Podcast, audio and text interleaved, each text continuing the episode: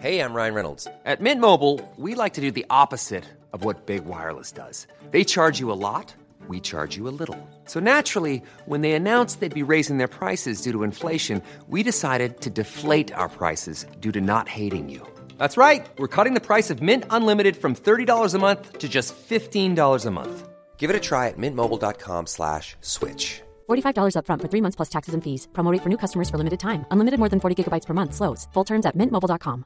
Everyone knows therapy is great for solving problems. But getting therapy has its own problems too. Like finding the right therapist, fitting into their schedule, and of course, the cost. Well, BetterHelp can solve those problems. It's totally online and built around your schedule. It's surprisingly affordable too. Connect with a credentialed therapist by phone, video, or online chat, all from the comfort of your home. Visit betterhelp.com to learn more and save 10% on your first month. That's BetterHelp H E L P. Hey, it's Danny Pellegrino from Everything Iconic. Ready to upgrade your style game without blowing your budget? Check out Quince. They've got all the good stuff shirts and polos, activewear, and fine leather goods, all at 50 to 80% less than other high end brands. And the best part? They're all about safe, ethical, and responsible manufacturing.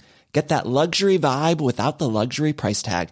Hit up quince.com slash upgrade for free shipping and 365 day returns on your next order. That's quince.com slash upgrade.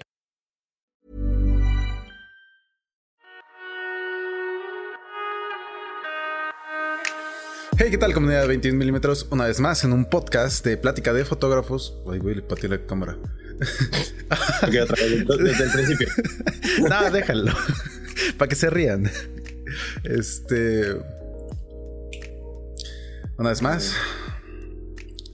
Hey, ¿qué tal, comunidad de 21 milímetros? Una vez más en un. Ya no te oigo, amigo. Hola. A ver, espérate, espérate, no te oigo. Ahí está, creo que ya, ya te oigo otra vez. hola, hola. Ya, creo que ya te oigo, sí.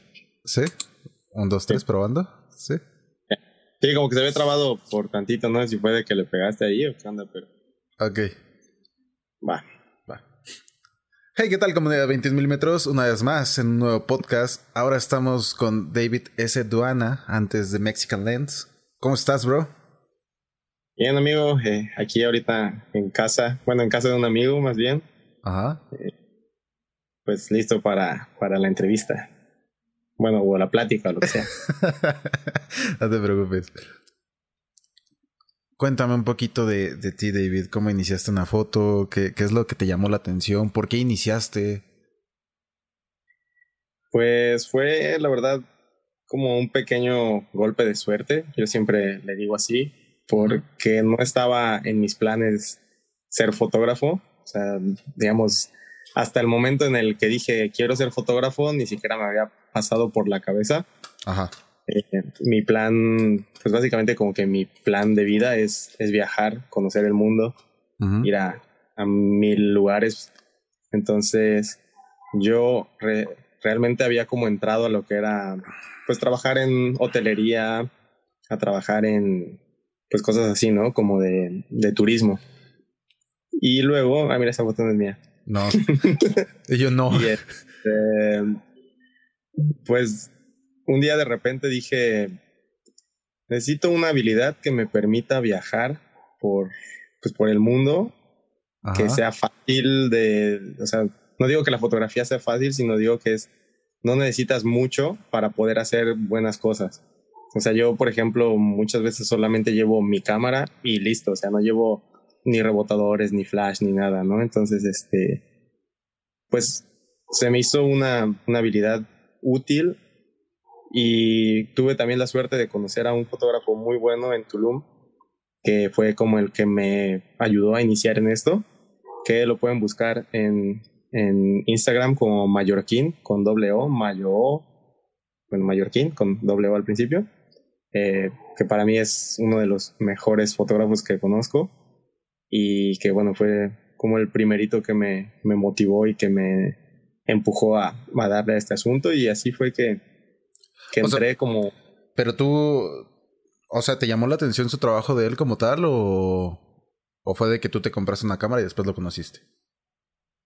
Pues mira, yo realmente tenía una cámara porque en la universidad tenía que cubrir ciertos eh, créditos eh, mm, interdisciplinarios. O sea, yo estudiaba ingeniería mecánica y necesitaba eh, cubrir créditos de otras carreras. Entonces estudié un trimestre de teatro, uno de dibujo y entonces la última como materia de, de esas fue fotografía. Y para eso, pues mi madre me regaló mi primer cámara, que fue una Nikon de 3300. Pero fue así como, pues de juego, fuera, era básicamente nada más para, para esa materia. Entonces, pues yo la tenía y cuando me fui a vivir a Tulum, me la llevé porque dije, bueno, pues a lo mejor y por ahí puedo, no sé, hacer unas fotos de la playa o algo, ¿no? O sea, no, como algo de turista. Ajá. Y entonces, bueno, ahí hay una aplicación que se llama Couchsurfing que te permite como hospedar gente en tu casa. Y un día llegó una chica que es modelo de Alemania y se hospedó en mi casa un par de días. Entonces, uno de esos días ella tuvo una sesión de fotos con mi amigo Mayo y pues quedamos de ir a, comer, ¿no? Cuando terminaran y cuando yo saliera de trabajar. Entonces, ese día fue que conocí a Mayo y fue que vi lo que hacía, cómo lo hacía. Eh, pues igual un poquito le pregunté de que si se podía vivir de eso y demás. Entonces, fue como que ese fue mi primer acercamiento y aparte como que con Mayo nos llevamos súper bien y empezamos a, pues sí, a tener una amistad y ahí fue que poquito a poquito pues yo le iba preguntando y pues a la fecha ahora es de mis mejores amigos y la verdad tipazo y súper fotógrafo. Ok. Ya desde ahí fue, fue, que tú te empezaste a animar con, con la foto más que nada, ¿no? Sí, o sea, cuando ya de repente vi que se podía hacer, digo, con una cámara y una computadora básicamente, eh, dije, ¿sabes qué? Lo, lo quiero intentar y le empecé a decir a amigas mías. Bueno, de hecho fue chistoso también porque tenía un amigo en el hotel eh, que se llama Miguel y yo le comenté, ¿no? Mi, mi plan de hacer fotografía y demás. Y él me dijo, hey, ¿sabes qué? Eh, hay una amiga muy guapa que viene de Argentina, eh, vamos a ir a Holbox. Si quieres, ven con nosotros y aprovechas, haces unas fotos con ella, pues para que empieces, ¿no? Y ese fue, digamos, mi primer acercamiento como tal a una sesión. O sea, ella fue mi primer modelo eh, de toda mi historia, que fue, o sea, sin hacerle fotos así con, digo, a la cámara con mis amigos de que íbamos al parque o algo y les hacía una foto, pero pues nunca, nunca fue realmente nada profesional hasta esa vez que ya como que tenía la idea de, de hacerlo pues para vivir. Claro. Y de hecho, justamente acabo de subir una foto de ella en mi Instagram. No sé cuándo vean este podcast, pero bueno, ahí este, es una foto de ella como sentada en un, como en un lavamanos de un baño con una luz bastante cool. Si la pueden ver. Ella, fue mi primer modelo de toda la historia. Se llama Noé.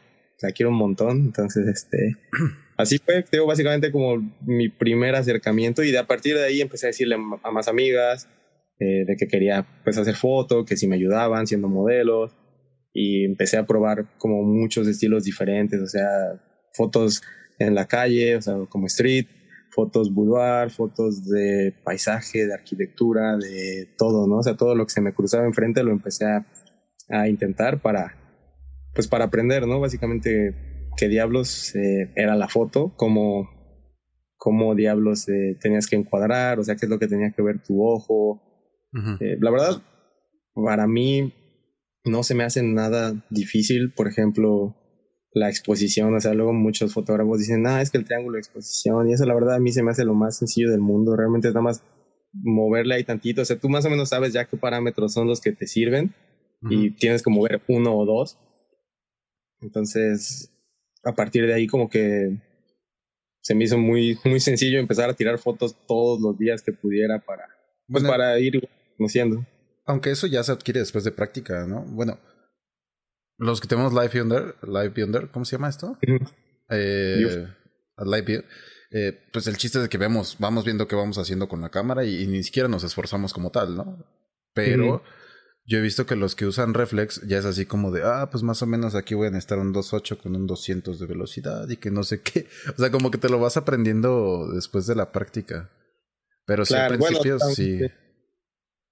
Ah, sí, ah. como dices, la, foto digital, perdón, la foto digital te permite este tipo de, situaciones, ¿no? En el que puedes ir viendo en tiempo real lo que estás tomando. Ajá. Eh, incluso ya muchas cámaras te enseñan en el mismo visor cómo va a terminar la foto. O sea, ni siquiera ya es lo que tú estás viendo, sino cómo va a terminar la foto con tus parámetros eh, que estás metiendo en la cámara, ¿no? Exactamente. Digo, la foto análoga pues sí es mucho más difícil y necesitas tal vez exposímetro, muchísima experiencia, pero en esta época alguien que quiera empezar en la foto, yo creo que ya es mucho más sencillo, ya es más difícil el tener como esa vista un poquito artística, por así decirlo, que, que, el manejo de la cámara.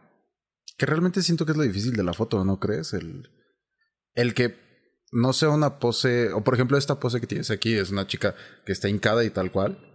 Eh, algo muy común para básicamente todos los que vamos a la playa. Pero de repente el que tú le encuentres el, el angulito, tantito que te agaches, tantito que te subas o cualquier cosilla. Yo siento que eso es eso es lo difícil, como el realmente encontrar un ángulo que llame la atención ante, ante el espectador, ¿no? ¿O tú qué piensas que es lo difícil de la foto?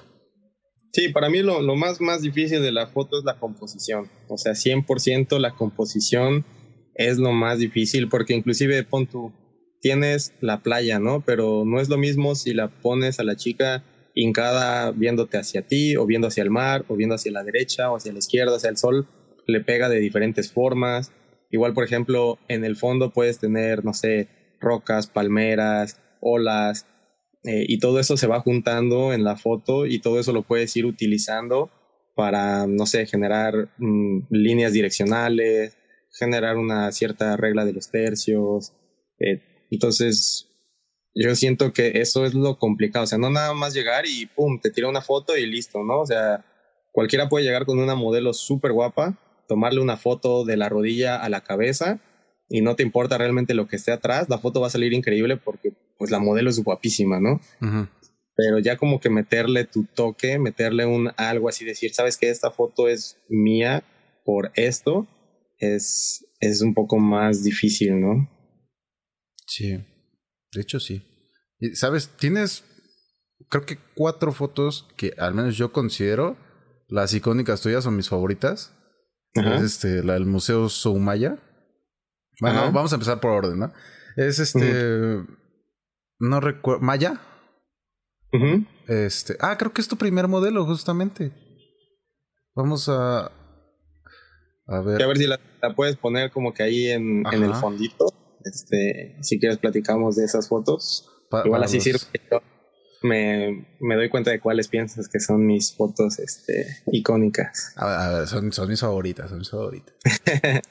Ella es, para los chicos que están escuchando el podcast, básicamente es la chica recostada eh, boca abajo sobre una piedra, eh, volteando a ver con un ojo descubierto nada más, o sea, la mitad de la cara cubierta con el cabello, a la cámara pero la luz, ¿qué es? Es como una luz bastante bronceadita, una luz dorada, eh, eso a las seis de la tarde, súper bonita la luz, eh, la piel súper doradita, súper gold, no sé, a mí me, me encanta esa foto, la verdad.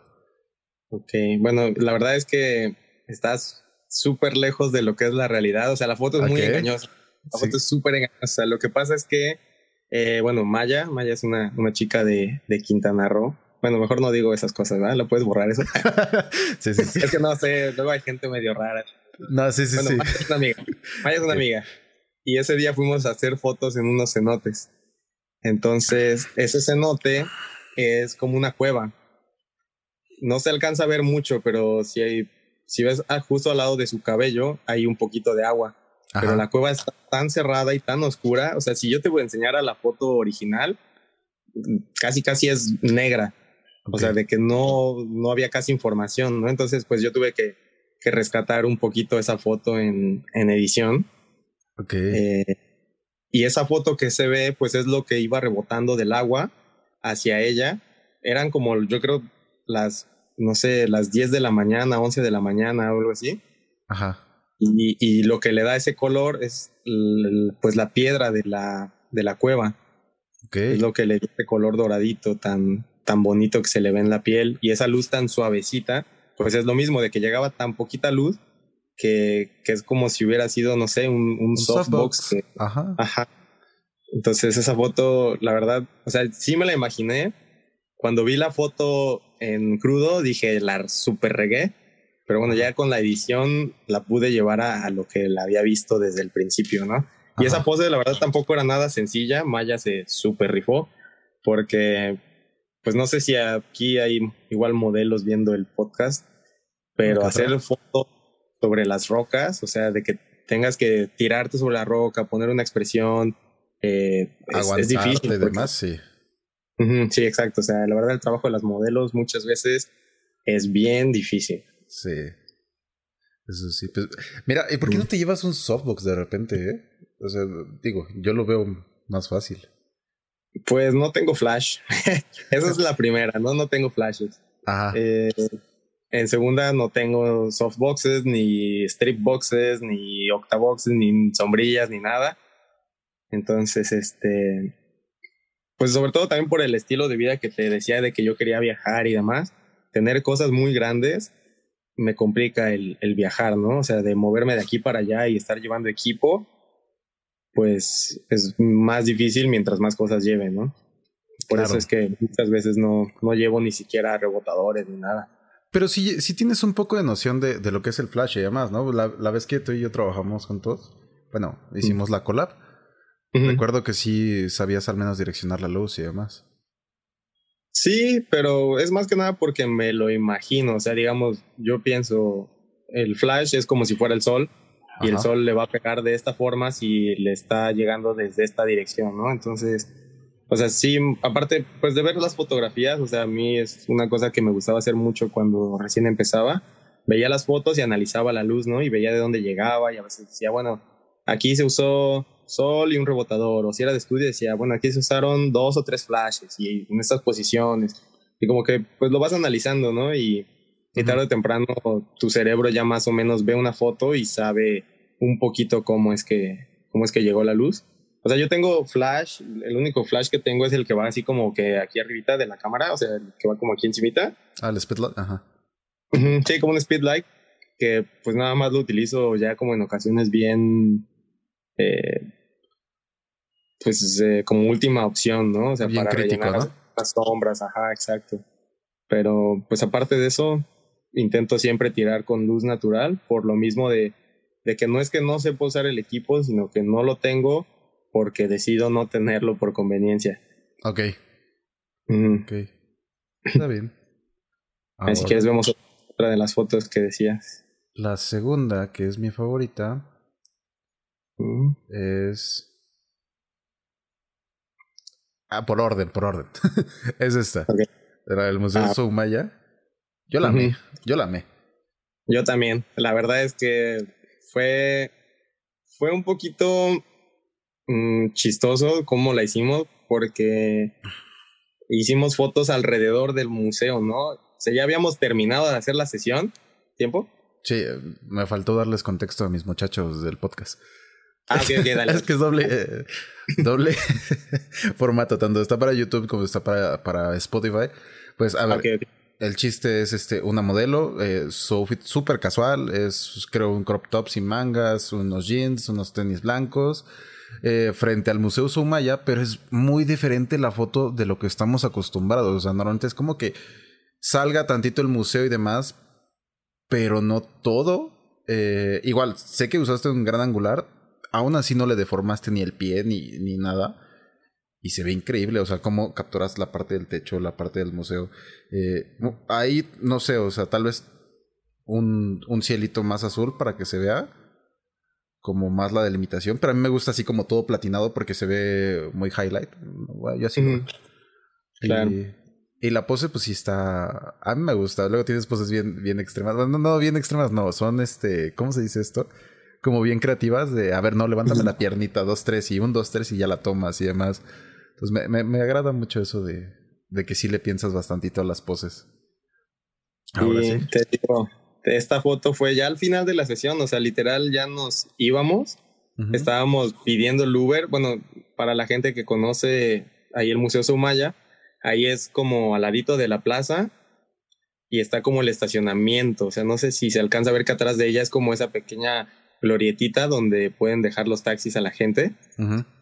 Y pues de hecho yo vi, o sea, estábamos ya así por despedirnos y vi a una pareja que se estaban tomando fotos ahí, o sea, como en ese spot. Y dije, oye, se ve, se ve interesante. O sea, me acerqué, le busqué tantito y dije, con un angular, con un 24, eh, pues puedo poner todo el museo y ponerla a ella. Hicimos primero unas con ella como normal, así parada normalita, pero no me gustaba, como que le faltaba un algo. Ya fue que, que le dije, ¿sabes qué? Me gustaría si pudiéramos como jugar con esa perspectiva de que si tú te acercas tantito a la cámara, pues se hace un poquito grande. O sea, por ejemplo, la pierna, la que tiene levantada, se ve un poquito más grande y su cabeza se ve un poquito más chiquita por lo mismo de que la pose está como tirada hacia atrás. Sí, sí, sí. Eh, y me gustó encuadrarla como a ella dentro del museo. De hecho, también si ves la foto original, en, en, el fondo había como un montón de personas caminando, las tuve que borrar y este, ahí medio okay. clonarle tantito para que se viera un poquito más este, como solita. O sea, me gusta que en mis fotos no se vea nadie más que mi modelo. Okay. Entonces a veces hay que meterle tantita edición para borrar gente y todo eso.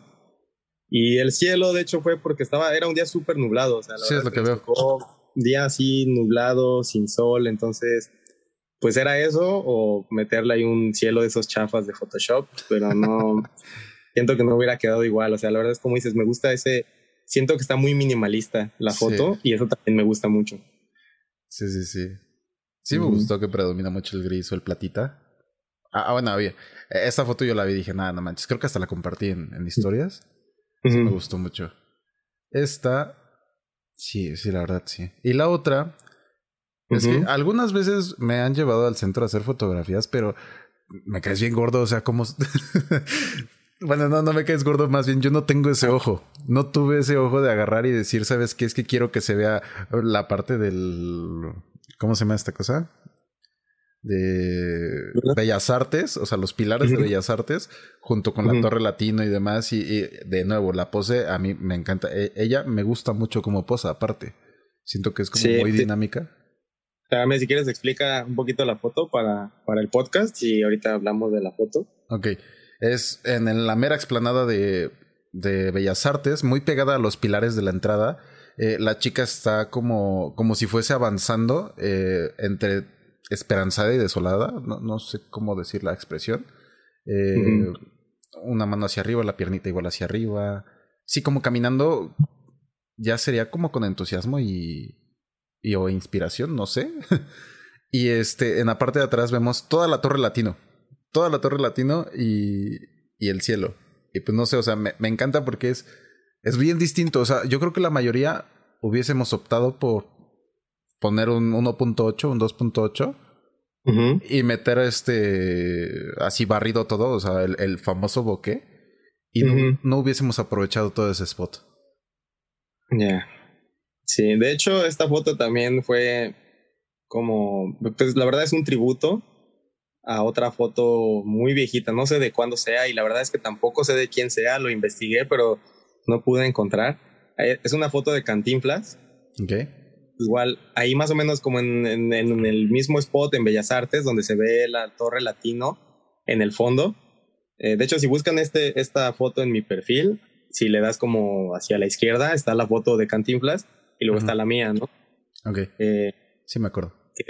O sea, desde que la vi dije, wow, esa foto está súper chida. Me la enseñó de hecho un primo y dije, quiero hacer algo como, o sea, similar. Obviamente no es que quiera robar la idea ni nada, pero pues en el mundo de la fotografía muchas veces nos inspiramos, ¿no? En el trabajo de alguien más y ya luego le metes tu toque. Entonces, pues yo ese día iba con ella, estábamos haciendo fotos en el centro eh, y te digo, ya también de hecho ya estábamos terminando, pero me gustó, se, o sea, esa era como su ropa con la que ya se iba a ir. Y la vi la, la ropa y dije, oye, la verdad está muy chido el outfit, me gusta mucho la falda, eh, quiero intentar hacer algo. Y le expliqué un poquito la idea entonces yo le dije que el punto era como que hicieran una pose con mucho movimiento. Y sí, como dices, ahora que dijiste como medio desesperanzada, me gusta, o sea, porque el chiste era como una idea como huyendo, por así decirlo. Entonces, este, por eso la verdad es que, bueno, ella, Fer, es una modelo súper buenísima, o sea, tiene creo 18 años, pero la verdad es que ya la está rompiendo. Y me gustó pues el encuadre, hacerlo así un poquito como que se vea dónde está, o sea, encuadrarla entre la torre y el pilar. Inclusive hasta en ese día que estaba también nublado, nos ayuda bastante como esas nubes para darle ese feeling como, como melancólico a la foto. Exacto. Entonces, sí, igual, pues tuve que utilizar ahí un angular. Igual, bueno, yo solo tengo, la verdad, dos lentes, un 24 y un 50, ¿no?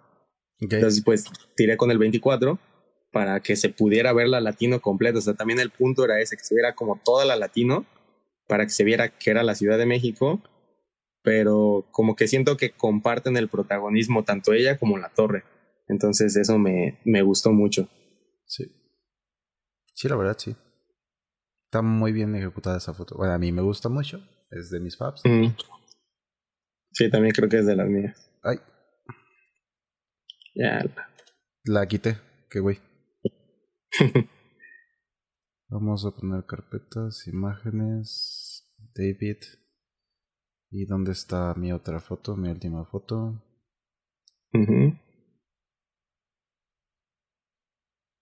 No sé si la haya puesto en, la carpeta que te mandé. Ah, me gusta mucho ah, esa, con Mónica Murillo. Está, a ver, está un poquito más sencilla que las anteriores. Es, no sé dónde es, pero es como eh, una pared con varios como cuadros rosa. Eh, estos cuadros pues obviamente están vacíos. Em, entre se ve el cielo, se ve un poquito una estructura al fondo. Ella está sobre la misma estructura, sobre la misma pared, con un vestido amarillo y este, como tapándose un poquito del sol, no sé. Me gusta mucho la, la foto, también porque eh, se me hace muy bonito el contraste entre el amarillo y el, el rosita y el azulito de acá. O sea, como que fue la triada perfecta de, de colores para mí. Sí. Bueno, ese lugar es un hotel que creo que es el Royal, no, no es cierto, el Fiesta Inn, creo, de Reforma, no me acuerdo exactamente. Bueno, el punto es que cuando hablé con Mónica para hacer la sesión, ella me dijo, ah, mira, ¿sabes qué? Sí, lo hacemos, pero yo quiero hacer fotos en un lugar en específico. O sea, digamos como que la única condición, por así decirlo, era hacer fotos con esa pared, porque es, este, pues ya, ella ya la había visto y le había gustado un montón, pero no había podido nunca como hacer una foto que le gustara. Entonces, este, fuimos para allá y de hecho el plan no era subirla, ¿no? El plan era que estuviera como ella enfrente y hacerle fotitos como más retrato. Eso era más o menos lo que ella me decía. Pero pues ya sabes, así que a mí me gustan de repente las fotos medio más loconas y poses un poquito más raras y pues a veces eh, poner en peligro la integridad de la modelo. Entonces le dije, ¿sabes qué? Súbete. Si te subes ahí, la luz te va a pegar de esta forma.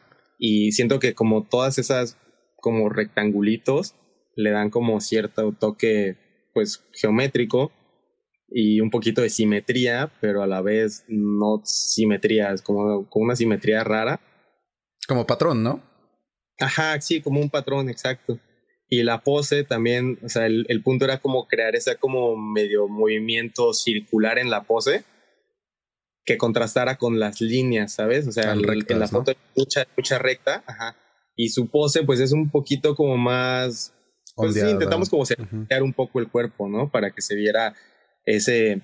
Eh, no sé cómo se llama, sé que también es un recurso de composición, pero de que metes un elemento que contrasta totalmente con los demás y entonces resalta. Y pues básicamente eso fue lo, lo que intentamos ahí.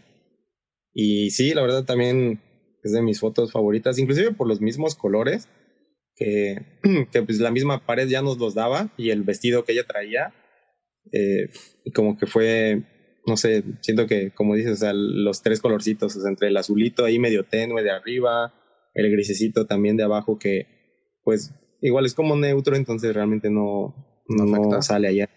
Ajá, exacto. Y, y, quedaron muy, muy padres. Y por cierto, Mónica, ahorita, bueno, no sé si alguna vez vea este podcast, pero felicidades en su próximo matrimonio que le acaban de proponer este matrimonio. Así que muchas felicidades si lo vea. Felicidades, pues, hay que compartírselo para que, para que lo vea. Ya, bro. ¿Tú quisieras hablar de alguna foto en específico, bro, que, que tienes? Eh, pues mira, si quieres puedes poner una de las de dron, de la que más te guste. Digo, por si acaso hay alguien aquí también, fotógrafo de dron, que diga, oye, ¿sabes qué? A mí, pues bueno, creo que los podcasts que he visto no han hablado para nada de este otro tipo de fotografía. Ajá. Y también es un tipo de fotografía bien interesante. Ves bien, eh, emocionante porque pues literal, o sea, tu dinero está ahí volando y no sabes realmente si va a regresar vivo. Ajá. Casualmente ahorita tengo dos amigos que acaban de perder sus drones. Entonces, este, sí, te lo juro. O sea, cada vez que lo despegas es como de, pues, una persona y... ahí le, le rezas a quien le tengas que rezar para que vuelva. Pero me gusta mucho porque, o sea, no sé si alguna vez tú has podido hacer foto con dron. Eh, me lo prestan, pero es súper diferente. Pero así como ellos me ayudan tantito a moverle y demás, como yo no sé manejar el dron, me dicen, ¿sabes qué? Pues ya está arriba, muévele tantito para acá o para acá, mira, ve así y ya, tomamos la foto y, ya está ahí, pero realmente yo no he tenido un contacto directo con un dron. Sí, o sea, yo lo, no sé, lo asimilaría, no, este, lo compararía con, no sé, un viaje astral, por así decirlo. O sea, nosotros estamos tan acostumbrados a componer desde esta perspectiva, ¿no? O sea, nosotros estamos componiendo aquí y lo que ves tú en primera persona, pues es lo que pones en una foto, ¿no? Y entonces, en la fotografía de dron, tienes que, que componer desde otro lugar que puede estar a 5 kilómetros en el, o sea, de altura y 3 kilómetros de lejanía, ¿no? Entonces muchas veces no, no estás viendo la foto y, y, muchas veces si tú subes, no sé, pon tú, si subes 10 metros o bajas 10 metros, esta misma foto se ve totalmente distinta, ¿no? Entonces es, es una fotografía que, que también te puede ayudar mucho para, pues para aprender composición, porque tampoco, también como muchas veces es más paisaje, pues ahí sí necesitas, pues a lo mejor y estudiar un poquillo más eh, composiciones y ya no es nada más usar los tercios, sino es también como, no sé, buscar otro tipo, ¿no? De, de, de composiciones. Como las texturas, los patrones, ajá. Pues sí. Ajá, exactamente. Y es muy, muy interesante también. inclusive, pues, también para la gente que haga video, eh, es, es, otra aventura el, el tener un dron que, que, estar haciendo así nada más, digo, con la cámara. Entonces, pues por eso, por eso me gustan esas fotos y por eso las, las empecé a hacer también. Pero sí le, le recomendaría a la gente que pueda, porque también es caro, o sea, como todo en la fotografía, pues es caro comprarte un dron. Entonces, este, pues bueno, si tienen la chance de, de comprarse ese lujito y, y jugar con él y, y ya después te deja dinero, pero, pero sí, al principio pues es un, un gastillo más allá. a este mundo de la foto. Y pues si queremos uno bueno, siempre es algo carito. Como que de repente se te va la señal, ¿todo bien? Hola, hola. Mm, a ver, habla tantito. Hola, hola, hola, hola, hola. Hola, hola, hola. Sí, como que sí, Sí, ahorita vi, te me pusiste en rojo y dije. Ah". pero no mucho. Ok. ¿Sabes qué me llamó la atención que me habías dicho? Que en sí tú estabas en, Tulum y empezaste a tomar fotografías en Tulum, lo hiciste allá y demás. pero yo te conocí acá, en, Ciudad de México.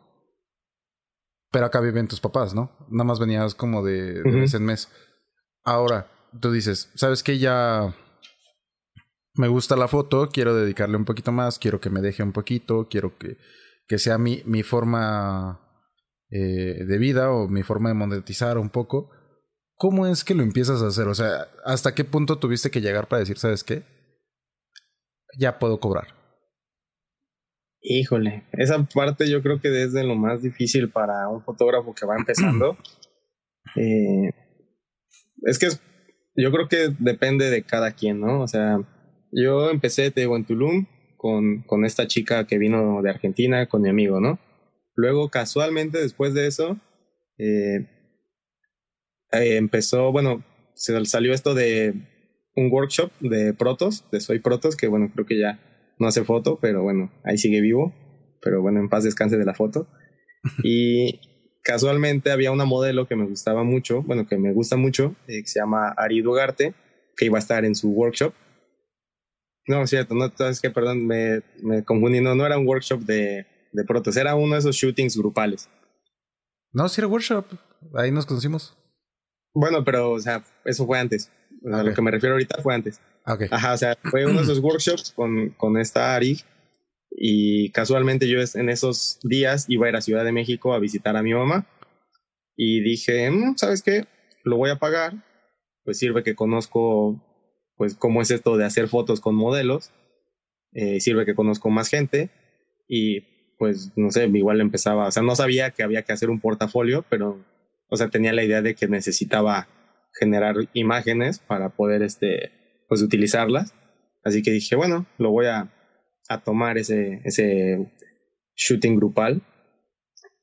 Y pues ahí fue que me di cuenta también de muchas cosas, que tienes que ser muy rápido, eh, que tienes que intentar buscar ser no tan igual a los demás, o sea, siempre hay que buscar como un diferenciador, ¿no? En tus fotos, ya sea tu edición, tu encuadre o algo, ¿no? Mm. Y poquito a poquito a partir de ahí ya luego fue lo del workshop de Protos donde nos conocimos y de que empecé a hacer también fotos entre Tulum y Ciudad de México, que pues fui, digamos, mejorando, ¿no? mis composiciones y mi edición sobre todo. Eh, también pues estudié mucho en, en YouTube, sobre todo en YouTube, eh, así de cómo editar, no sé, me gustaba un fotógrafo, ¿no? Por ejemplo, hay un chico brasileño que se llama Luis Class, entonces le puse en YouTube, ¿cómo editar como Luis Class, no?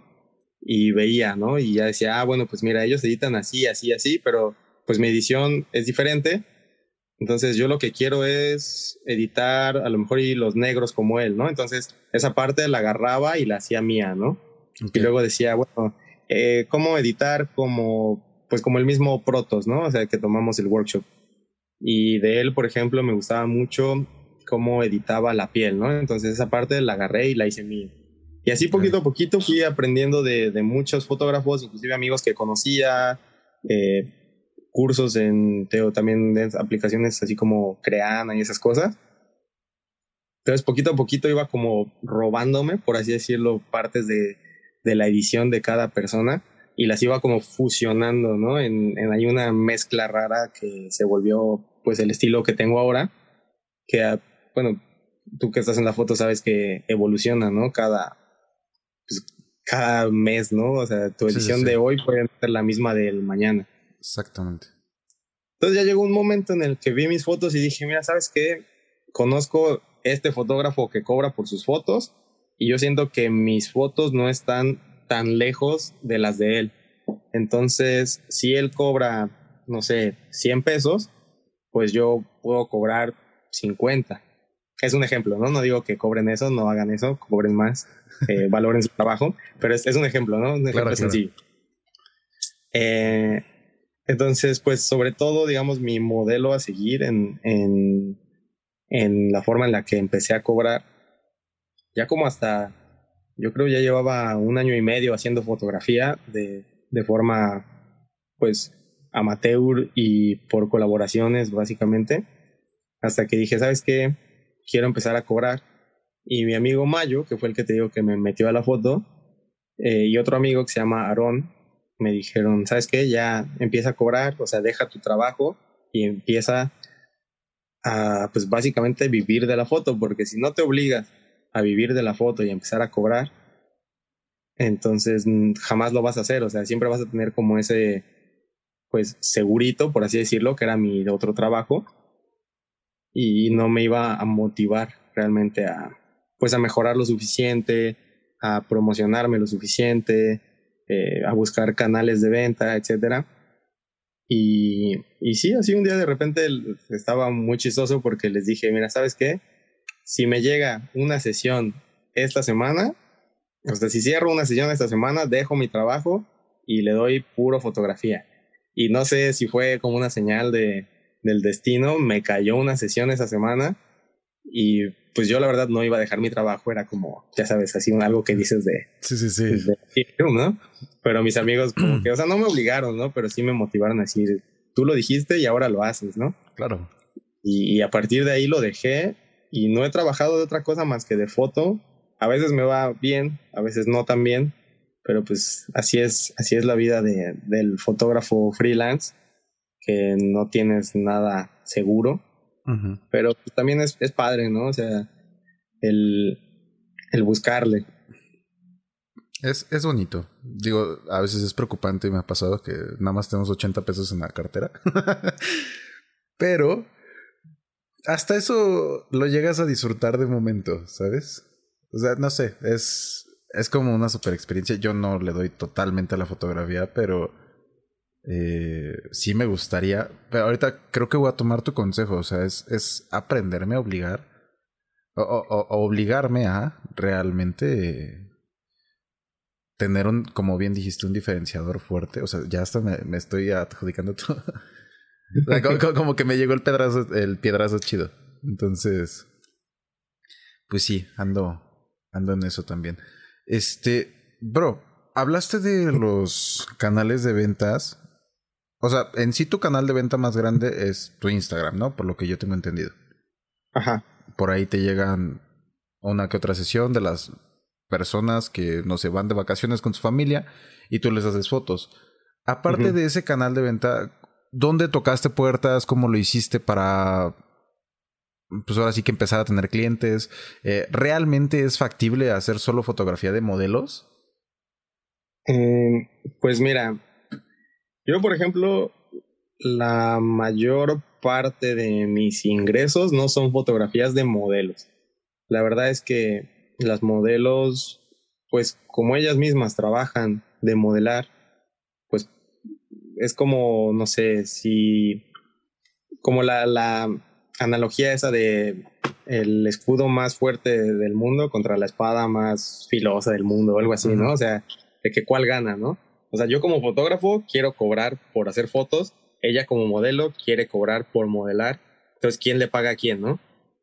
Eh, entonces, muchas veces, pues con modelos, a menos que sea para, no sé, ahora que está en boga esto del OnlyFans y el contenido y demás, pues a menos que sea para eso, de que te contraten para hacerles fotos para eso, muchas veces no te pagan. Eh, siendo bien honestos, no sé si sea solo mi experiencia, pero muchas veces las modelos no pagan, igual que los fotógrafos no queremos pagar. Eh, entonces, mis ingresos llegan del turismo llegan de, de familia que viene de acá a visitar y dicen, oye, ¿sabes qué? Quiero unas fotos chidas en, en Tulum o quiero unas fotos chidas en Cabo. Eh, o que llega alguien y me dice, oye, ¿sabes qué? Es mi cumpleaños. Quiero unas fotos de cumpleaños. O ¿sabes qué? Le voy a proponer matrimonio a mi esposa, bueno, a mi novia. Necesito unas fotos de, pues, del evento, ¿no? De, de cómo le voy a proponer. O ¿sabes qué? Es este, mi despedida de soltera, voy con un grupo, quiero fotos de eso. O sea, esas son las fotos que te pagan a ti, o sea, las con las que tú pagas tu renta, tu comida y demás. Las fotos de modelos, pues las haces porque te gustan, porque son divertidas, porque puedes explorar tus ideas, puedes este, ver locaciones nuevas, puedes ver luz nueva.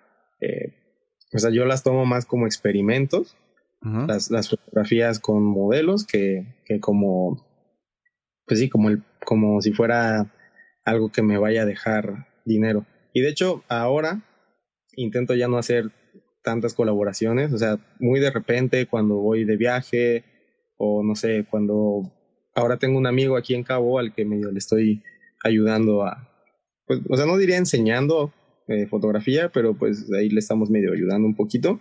Sí, para que se Entonces, Ajá, exacto. Entonces, pues ahí buscamos eh, chicas para hacer colaboraciones eh, o parejas para hacer colaboraciones y pues bueno, ahí vas y haces unas cuantas fotos, ¿no? Y también para que él haga fotos y más o menos vea cómo trabajas y demás.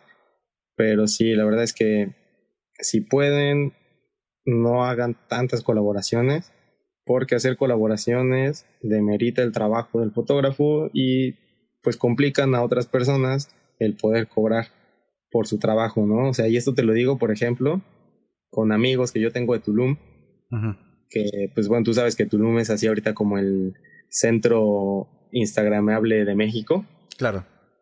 Entonces llegan modelos así de, no sé, 3 millones de seguidores y pon tú a lo mejor y si a ti o a mí nos dijeron, oye, ¿sabes qué? Quiero unas, unas fotos, quiero una colaboración, dirías, oye, 3 millones, obvio que sí hacemos colaboración cuando tú me digas, ¿no? Y allá mis amigos les dicen, ¿sabes qué? No, o sea, no hago colaboraciones, o pagas o, o pues búscate a alguien más y modelos así, tengo de, de 2, 3 millones les terminan pagando por lo mismo, de que pues se dan a, respetar el trabajo. Ok. Ok. No se me hace del todo justo, digo. A veces es un ganar-ganar porque, bueno, muchas veces sabemos que las niñas sí pueden tener seguidores, pero pues no sé, el perfil tal vez no es no es lo mejor, o, tal vez uno muy grosero, pero son un plan, ¿no? O sea, no se mueven en la cámara, eh, o no saben posarle bien, cosas así. Entonces. Pues para mí sobre todo es que, o sea, qué tipo de público me vas a traer, porque ¿sabes? las colaboraciones, básicamente el pago es exposición, ¿no? Claro. Pero a mí de nada me sirve que me estén viendo, no sé, 5 millones de vatos que lo único que quieren es ver nalgas, porque ellos a mí jamás me van a generar ni un solo peso, porque jamás a mí me van a contratar, ¿sabes? Entonces, para mí hacer esa colaboración, pues es más que nada para tener un portafolio que a mí me guste, un portafolio bonito, que porque vaya a ganar mil seguidores o porque me vayan a hacer patrocinio en, no sé, tal cosa, ¿no? O sea, a mí realmente no me interesa porque es un público que a mí no me va a generar ni un solo peso. Claro. En eso tienes toda la razón. Bro, eh, aparte de tu Instagram, ¿tú no te generaste una página web, por ejemplo? Eh, sí, tengo, tengo mi sitio web que lo abrí apenas el mes pasado, creo, o hace dos meses. Eh, pero es difícil, o sea, sí me ha llegado trabajo del sitio web, pero sí tienes que darle como un mantenimiento constante, estarlo promocionando, el generarle tráfico, si tienes la posibilidad, eh, inclusive cuando tú pagas un sitio web, te permiten como pagar, por así decirlo, por un cierto marketing que te ayuda también mucho a, crecer tu sitio web, a que se vea bonito en el buscador, a que aparezcas primero. Eh, y hay como un montón de técnicas que yo todavía no conozco bien, apenas estoy este, aprendiendo para que, para que aparezcas, ¿no? O sea, un crecimiento orgánico de tu sitio web y, y es bueno porque aparte te ayuda a verte más profesional, ¿no? O sea, no es lo mismo yo ahorita llegar con, no sé, quiero trabajar, eh, generarle contenido al Waldorf Astoria de aquí de Cabo y ni modo que nada más llegue así con mi Instagram de, ah, mira, este es mi Instagram, me contrata. claro. A yo mandarles un correo y decirle, mira, esta es mi página web, aquí puedes ver mi portafolio, eh, etcétera, ¿no? Eso ya se ve mucho más profesional. Claro. ¿Y nunca buscaste algún canal extra como por ejemplo eh, producto, alguna marca de trajes de baño, eh, restaurantes, cafeterías? Eh, sí, he hecho foto de producto, he hecho foto para marcas de ropa, he hecho foto para eh, como productos de cuidado facial, he hecho fotos de de, de bienes raíces. Ok.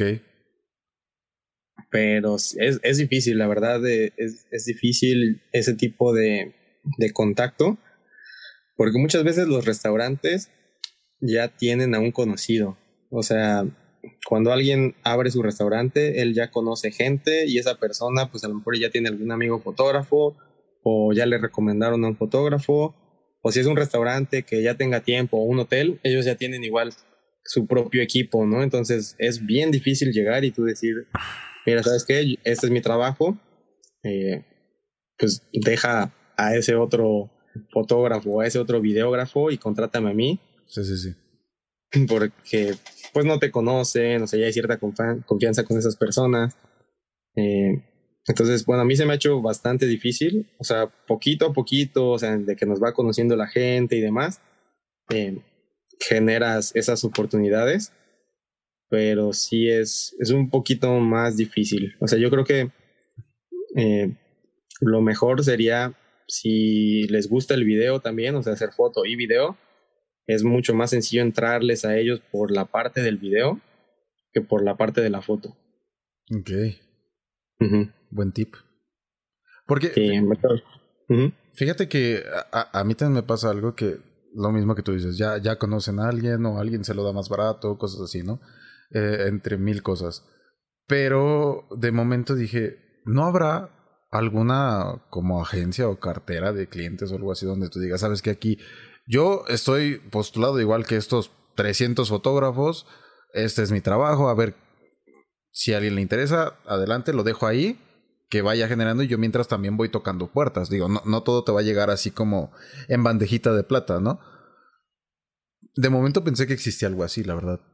Desconozco. Pues sí, de hecho sí existe y pues así se llaman eh, agencias de marketing y esas cosas. O sea, ya hay agencias que ellos mismos ya tienen sus propias carteras de clientes y ellos contratan o subcontratan fotógrafos y videógrafos para generar el contenido.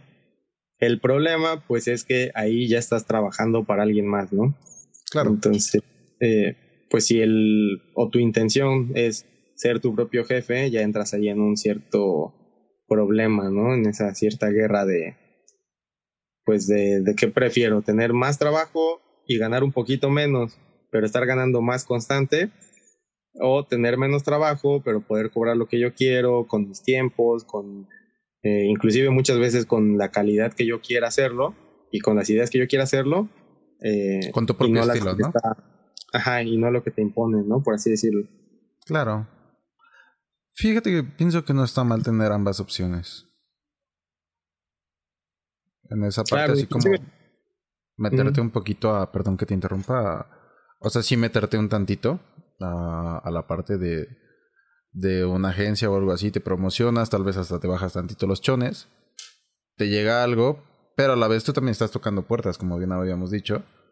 Y así de, a ver, esto es lo que te ofrezco, este es mi estilo, y ya que te busquen por lo mismo, o sea, a ti ya te buscan por tu estilo, por ejemplo, las familias o, o, las personas que quieran hacer tus bodas y demás. Lo mismo sería con, con la otra parte, pero no sé, es más difícil y todavía no entramos en esa parte.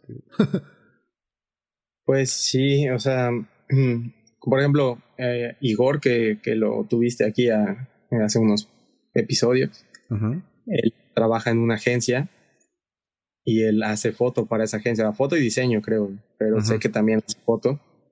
Entonces, sí, a lo mejor y, cuando vas empezando, si no, como que no encuentras la forma de, de entrarle a este mundo de la foto, pues sí creo que es una buena idea buscar alguna agencia, porque aparte como, o sea, como dices, te van a, a tirar un poquito de todo, o sea, producto, eh, bienes raíces, que de repente también por ahí va a salir algo de corporativo, ajá, corporativo, etcétera. Entonces, comida, eh, puedes agarrar un montón de experiencias. De hecho, mucha, mucha gente que, que la arma por su cuenta empezó así, o sea, no sé, yo conozco aquí chicas, bueno, mujeres que hace, son eh, wedding planners.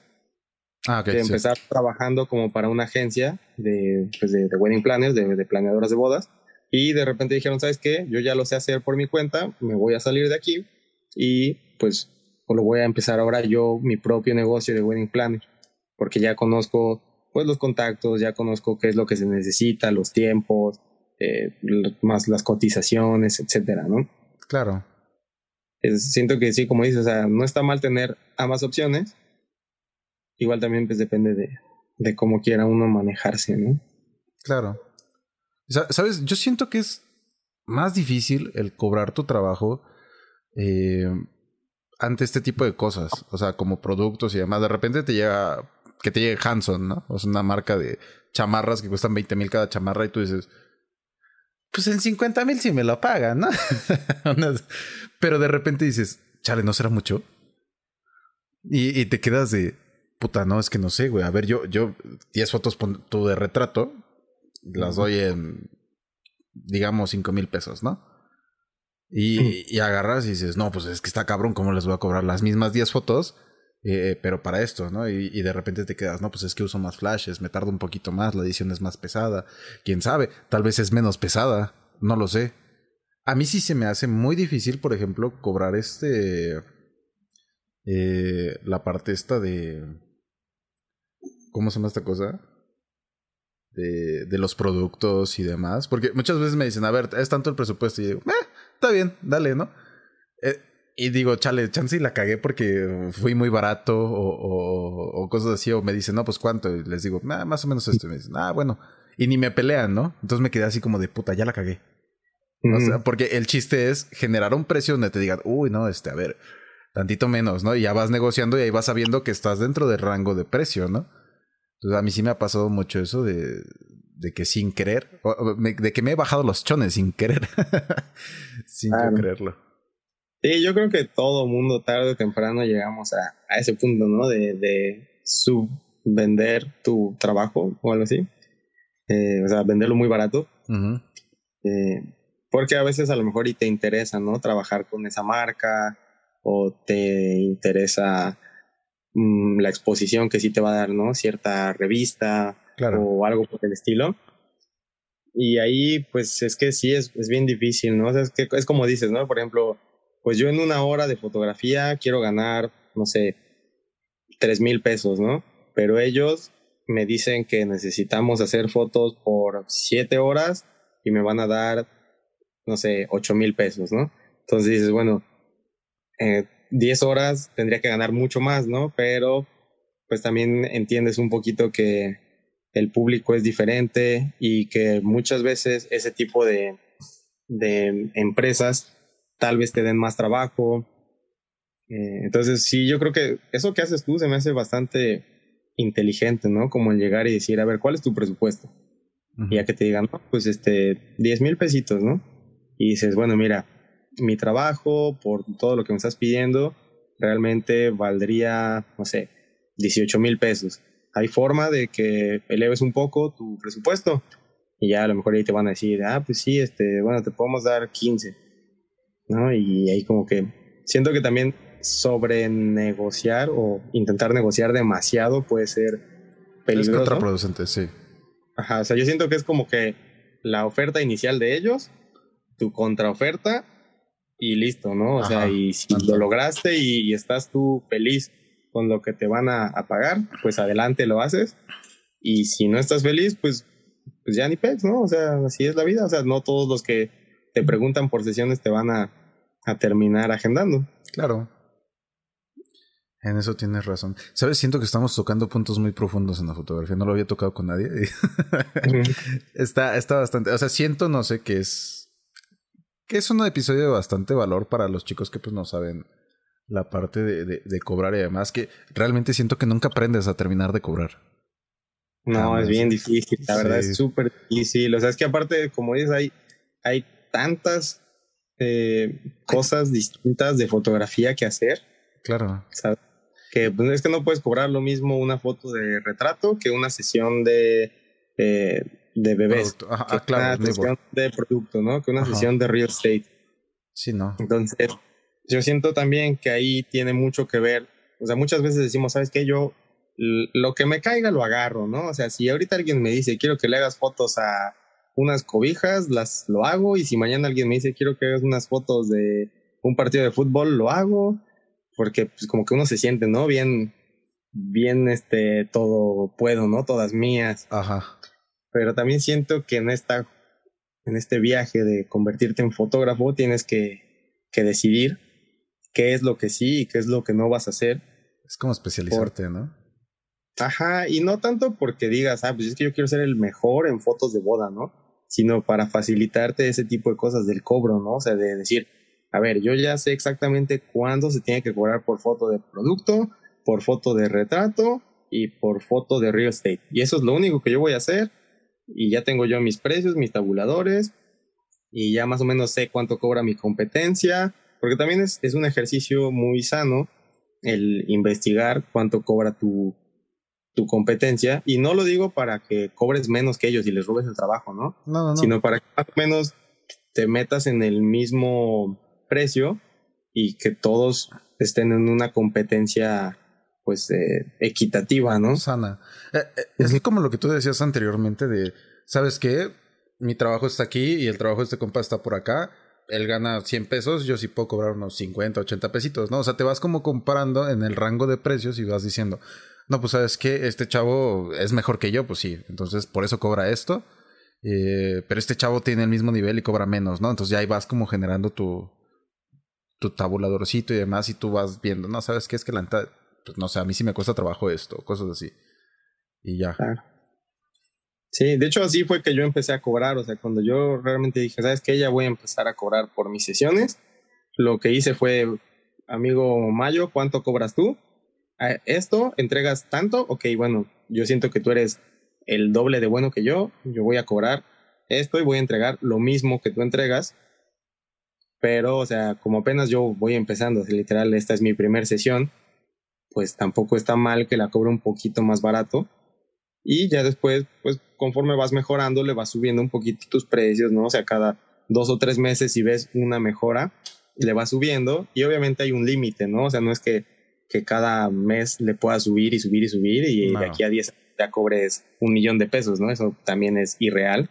Claro. Pero sí puedes llegar como a cierto tope de lo que te digo que es como lo que cobra el, el ámbito fotográfico y también sobre todo importa mucho dónde estés. O sea, no es lo mismo que tú cobres como en Ciudad de México estando en, no sé, Tabasco, a que cobres como Tulum estando en, no sé, San Cristóbal de las Casas. O sea, los precios son súper distintos. El estilo también va a ser distinto, ¿no? Pero sobre todo los precios. Eh, tienes como que acoplarte a la zona donde estés. Exactamente. Y eh, se supone la Ciudad de México debería ser como un poquito más elevado. es todo lo contrario. Me quedé, de repente me he metido así como a ver qué onda y, me, por ejemplo con esas chicas de cosplay que has visto que últimamente ando viendo ahí explorando terrenos.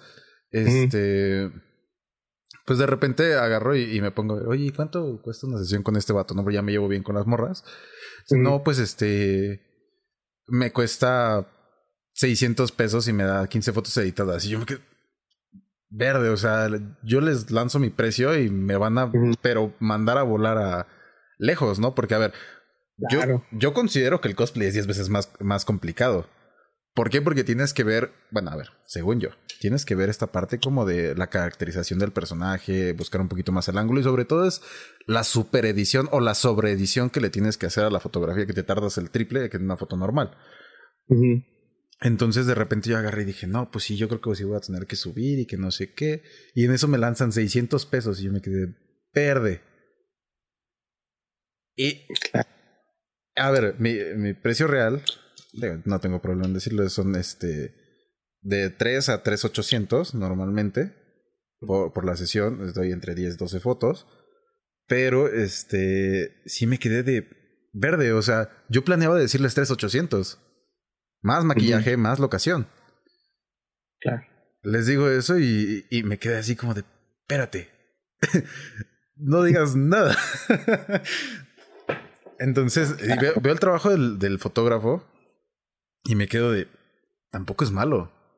O sea, ¿por qué haces eso? O sea, y de repente te entra así como el, el pequeño coraje de, de, fotógrafo de, es que ¿por qué matas tanto tu trabajo o, cosas así por, según tú tener clientes que, pues tal vez no son tantos? Porque muchas veces te dicen, no, pues es que está muy barato, ¿no? Y, y no quieren, porque piensan que va a ser como mediocre el resultado o el lugar o algo así. Yo creo que también es mucho el... no sé si ya me voy demasiado Bueno. Eh, el, el, la oferta y la demanda, ¿sabes? Que, que hay en Ciudad de México. O sea, hay tanta oferta de fotógrafos y cada mes salen 50 o 100 fotógrafos nuevos en Ciudad de México. Eh, y chavillos que con un celular te hacen fotos que dices, güey, están increíbles, ¿no? Claro. Entonces, el problema, pues, mucho es ese, ¿no? En Ciudad de México, que, que tú dices, bueno, yo quiero cobrar esto y mi trabajo vale esto, pero te encuentras ahí te, un chavillo de, no sé, 15 años que se pasó desde los 10 estudiando edición en YouTube y ahorita ya te puede hasta, no sé, animar videos en alguna aplicación así, After Effects o algo, ¿no? Claro. Y, y dicen, bueno, pues es que yo no he trabajado, tengo 15 años, pues a mí con 500 pesos y los camiones que me pagues, ya con eso la armé, ¿no? Y, y, te, y hace un trabajo igual de bueno que el nuestro, ¿no? Entonces ese mucho es el problema de, de Ciudad de México y, y a veces también digo, o sea, ¿qué tan cierto es, por ejemplo, o sea, tú y yo que tenemos contacto con otros fotógrafos y que de repente se llega a, hablar de los costos, que dicen, no, es que yo cobro X cantidad, ¿no? O sea, no sé, seis mil pesos por, por, por esa sesión. Y yo digo, neta, neta, ¿hay alguien que cobre tanto en Ciudad de México por, por ese trabajo? O sea, y probablemente sí, ¿no? O sea, no tendrían por qué mentirnos, pero a la vez checas tú el mercado y dices, o sea, es que de, de tantos que lo hacen a 500 y que tú vengas y me digas que lo haces a 6000, pues sí queda medio raro, ¿no? Entonces yo a veces no sé, no sé qué tan bueno sea el quedarse, por ejemplo, en una ciudad así como, como Ciudad de México, donde tienes muchas más oportunidades, pero también tienes mucha más competencia, a, a salir a, no sé, yo tengo un amigo que es de, de Tampico y donde el vato le cae chamba a diestra y siniestra porque no hay tantos fotógrafos y no hay tantos fotógrafos que puedan hacer la misma edición que hace él, por ejemplo. Claro. Entonces, pues es, es ese el dilema siempre de del cobro, de si estoy bien aquí, o si me muevo, o si le cambio. ¿Sabes qué? Acabo de dar un buen tip. ¿No quieres ser mi roomie? A ver, sí me gustaría. Sí me gustaría ir. Tengo muchas ganas de ir un día contigo y no sé, andar mm. probando lo que es este estar en playa haciendo fotos y demás. Porque mm. las veces que he ido a Acapulco con mis compas o algo así, me llevo mi cámara. Y voy ahí a, las partes de los resorts y les digo, ah, hola, ¿qué tal? Soy fotógrafo, enseño mi perfil, la chingada, y este es mi número, mi tarjetita y demás. Y este. Y de qué te gustan unas 15 propuestas, tres me dicen, ah, pues a ver. Y una me llega a decir, órale, va, ¿no? Y este. Y está chistoso. Bueno, a mí, a mí, me gusta mucho hacer eso porque pon tú que me voy sin dinero. y de repente ya tengo así como para mi pollito o algo así. O sea, me llevo lo justo nada más para llegar y, pon tú pagar el hospedaje y demás, pero no llevo para comer, güey. O sea, literal, no, no llevo nada. Y, y ahí es como tú dices, me obligo a sacar algo y estoy todo el maldito día, pero sale algo. Y a veces sí es así como de, bueno, ya ni pedo, te, te bajas los, los chones otra vez. Pero ves, el chiste es sacar este, esa parte. Me, gusta, está chistoso. Digo, no lo haría siempre, pero pues es como experiencia está, está chistosa. Claro, ahí también depende qué tan buen vendedor seas. O sea, el fotógrafo, sobre todo el fotógrafo freelance, pues el, uno de los problemas es que tú tienes que ser tu propio editor, tu propio vendedor, tu propio publicista, tu propio chef, ¿sabes? Entonces tienes que hacer todo de todo un poco. Y si hay una de esas cosas que no te gusta hacerla, ya te estás metiendo en un grave problema. Claro. Porque, por ejemplo, eso que dices tú de ir así por la playa, ir ofreciendo, hey, fotos, fotos, a mí no me gusta hacerlo. O sea, me da un montón de pena el llegar así con gente que esté, pues, relajándose en la playita, echando su desmadre y llegar así como de, hey, hola, ¿qué tal? Sí, es... ¿Sabes? es raro. Bueno, a ver, yo tengo mucho el de que todo el tiempo he sido niño de, de los que se ponen a vender dulces en la escuela. Al menos la parte de la pena no la tengo. Pero sí de repente es así como de chales que se ven bien a gusto y yo nada más voy a llegar a molestar y te, te frena. Neto te frena. Sí, yo lo he visto pues por lo mismo de que me ha tocado vivir en la playa. Cuando me llegaba a ir así a, con mis compas a, a pasar un día en la playa, no sé, en el día te llegan 50 vendedores, ¿no? De que las empanadas, que las congeladas, que así todo, ¿no? Sí, sí, Entonces, ahí como que a la misma vez digo, ¿qué tanto quiero yo contribuir a hacerle lo mismo a otras personas que lo que me están haciendo ahorita a mí? Que sí lo he hecho, ¿eh? o sea, sí lo he hecho alguna vez. Sí, sí, sí. Y con muy poco éxito, pero sí lo he hecho y cada que puedo, o sea, si puedo evitarlo, lo evito. Sí. Entonces yo, bueno, vaya, nunca estoy ahí, entonces cuando voy digo, eh, ¿por qué no? y es como, como ese experimento. No sé si es un ejercicio de ego que hago que digo, debo de poder, o sea, no estoy tan mal fotográficamente hablando, debo de poder, o algo así. E, es, básicamente lo que me repito, así como de, a ver, tu foto, no me digo que soy el mejor, pero digo, tu foto no está mal. Creo que puedes vender algo. Entonces es así como empiezo de, a motivarme yo y ya cuando vas por el tercero, cator bueno, por el treceavo o el catorceavo, dices, no, creo que sí está de la chingada mi foto. Pero pues digo, a veces sale, a veces no. Es, es, es chistoso. Es chistoso. Ah. Pero bueno, mi bro. Me gustó mucho el episodio de hoy, si te soy franco. Creo que la gente se va a quedar con, con varios puntos que, que si les ponen atención les van a ayudar bastante. Digo, Ojalá. No, siento que no fue tan genérico, es, es lo mismo que, que, muchos dicen, pero es que realmente no podemos llegar y decirle, ¿sabes qué? Tú cobra tanto, tú cobra tanto y tú tanto. ¿Por qué? Porque no es lo mismo agarrar y tomar una fotografía con una A6000 a agarrar una Z9, que es la que tú tienes, ¿no? Una Z7. Z6, Z6, yo tengo Z6. Ok, no, no, es lo mismo agarrar una cámara, por ejemplo, la A6000 comparada con la Z6 y demás. En primera no son la misma marca, en segunda tú ya eres full frame, yo no. Entonces, eso afecta en primera parte a, una variable de la fotografía. Eh, no sabemos qué equipo tengas, eh, de, de qué computadora, qué tanto le metas, si pagas o no los programas de edición, si tienes las tabletas de, edición, si utilizas, eh, no sé, alguna manopla especial para comandos, qué tanto te tardes editando tus fotos. Digo, hay personas que se tardan cinco minutos, como hay personas que se tardan cinco horas por foto. También depende de qué te pidan.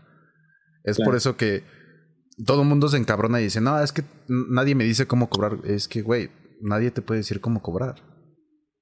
Es que aparte todos cobran diferente. O sea, antes de cerrar, el, el capítulo, el episodio, lo que sea. Eh, o sea, yo, por ejemplo, si te soy súper sincero, o sea, yo no tomo en cuenta el gasto que está teniendo mi cámara, el gasto que está teniendo mi computadora, mis camiones, este, bueno, a menos que sea un transporte ya muy largo, ¿no? De que tenga que ir a otra ciudad. Claro. Pero no sé, es aquí en mismo cabo, no lo tomo en cuenta, ni, ni nada. O sea, yo básicamente cobro una cantidad porque pues es digo, más o menos lo que está cobrando la gente de aquí, que tiene pues más o menos el, bueno, o que siento yo que está en mi nivel de fotografía. y, de, y con eso a mí me alcanza para vivir y, y, y, ahorrar para pues invertir en equipo o que para, no sé, irme a un viajecito o algo. Pero, o sea, mucha gente, si tú pones ahorita en YouTube así de cómo cobrar como fotógrafo, ¿no? Y todo el mundo te va a decir, es que tienes que poner el costo de tu cámara, y tienes que poner el costo de tus lentes y de tus flash y no sé qué. Yo la verdad, eso no tengo ni idea. No sé ahorita ya ni cuánto cueste mi cámara. Ajá. siento que eso ya es demasiado técnico y eso solamente valdría si ya tienes como, o sea, tu trabajo es fijo, ¿no? O sea, si, si todos los días y todos los meses te va a caer exactamente el mismo trabajo, que tú ya vas a saber, ay, pues voy a tener 100 sesiones al, al mes ah, pues bueno, entonces este, de mi cámara es esto, esto y esto y tengo que cobrar mil pesos por sesión para que recuperar, ¿no? Pero eso es súper irreal. Eh, es que aparte es, es hasta tonto. A ver, sí lo tomo en cuenta de alguna forma, pero si te pones a pensar, ¿cuánto te cuesta una cámara? Ponto 50 mil pesos. ¿Cuántos disparos hábiles tiene? 500 mil. ¿En cuánto te va a salir una foto? ¿Un centavo? ¿La vas a vender a cuánto? ¿Tres centavos? No. Es, es, eso, por, eso sí te entiendo esa parte. Y sí lo tomo en cuenta como, pero lo tomo en cuenta de, ok, ¿cuánto me costó? ¿En cuánto tiempo lo quiero recuperar? Y yo solo así lo pongo, ¿en cuánto tiempo lo quiero recuperar? Y es como que la meta, ¿se puede llegar o no se puede llegar? Pero realmente el contabilizar este tipo de cosas, no siento yo, no se puede. Es, es difícil, porque es más lo que sabes y lo que has aprendido que, que el equipo que llegases a tener. Claro. No, aparte pon tú, como dices, o sea, pones tu educación, ¿no? También en esa balanza, ¿no? De que dices, yo no sé cuántos hayan estudiado fotografía, ¿no? Pero ¿cómo le das un valor a 400 videos de YouTube que te has aventado de edición? Claro. O sea, no sé si haya una forma de hacer eso, ¿sabes? Sí, no, no. El, el, o, de que agarras y te cooperas con todos tus compitas y compras un, curso, ¿no? Dices, está mal, sí, perdón.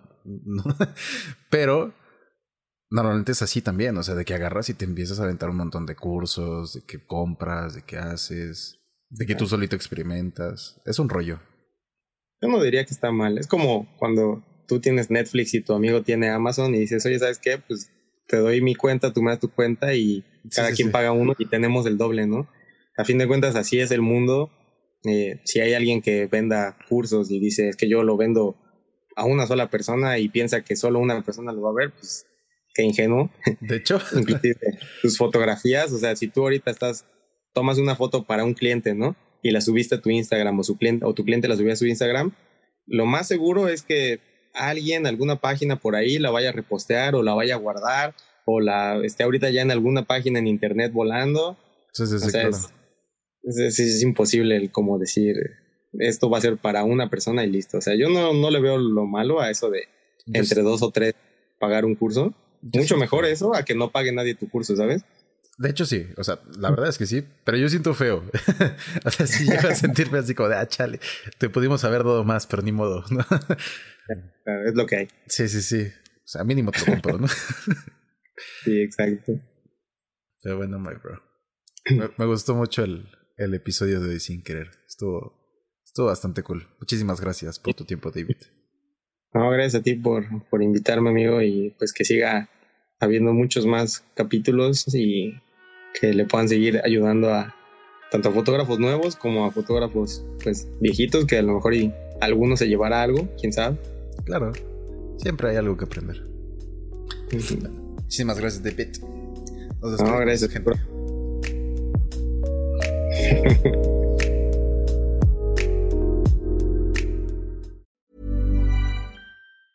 Planning for your next trip? Elevate your travel style with Quince. Quince has all the jet setting essentials you'll want for your next getaway, like European linen, premium luggage options, buttery soft Italian leather bags, and so much more. And is all priced at 50 to 80% less than similar brands. Plus, Quince only works with factories that use safe and ethical manufacturing practices. Pack your bags with high-quality essentials you'll be wearing for vacations to come with Quince. Go to quince.com/pack for free shipping and 365-day returns. Even when we're on a budget, we still deserve nice things.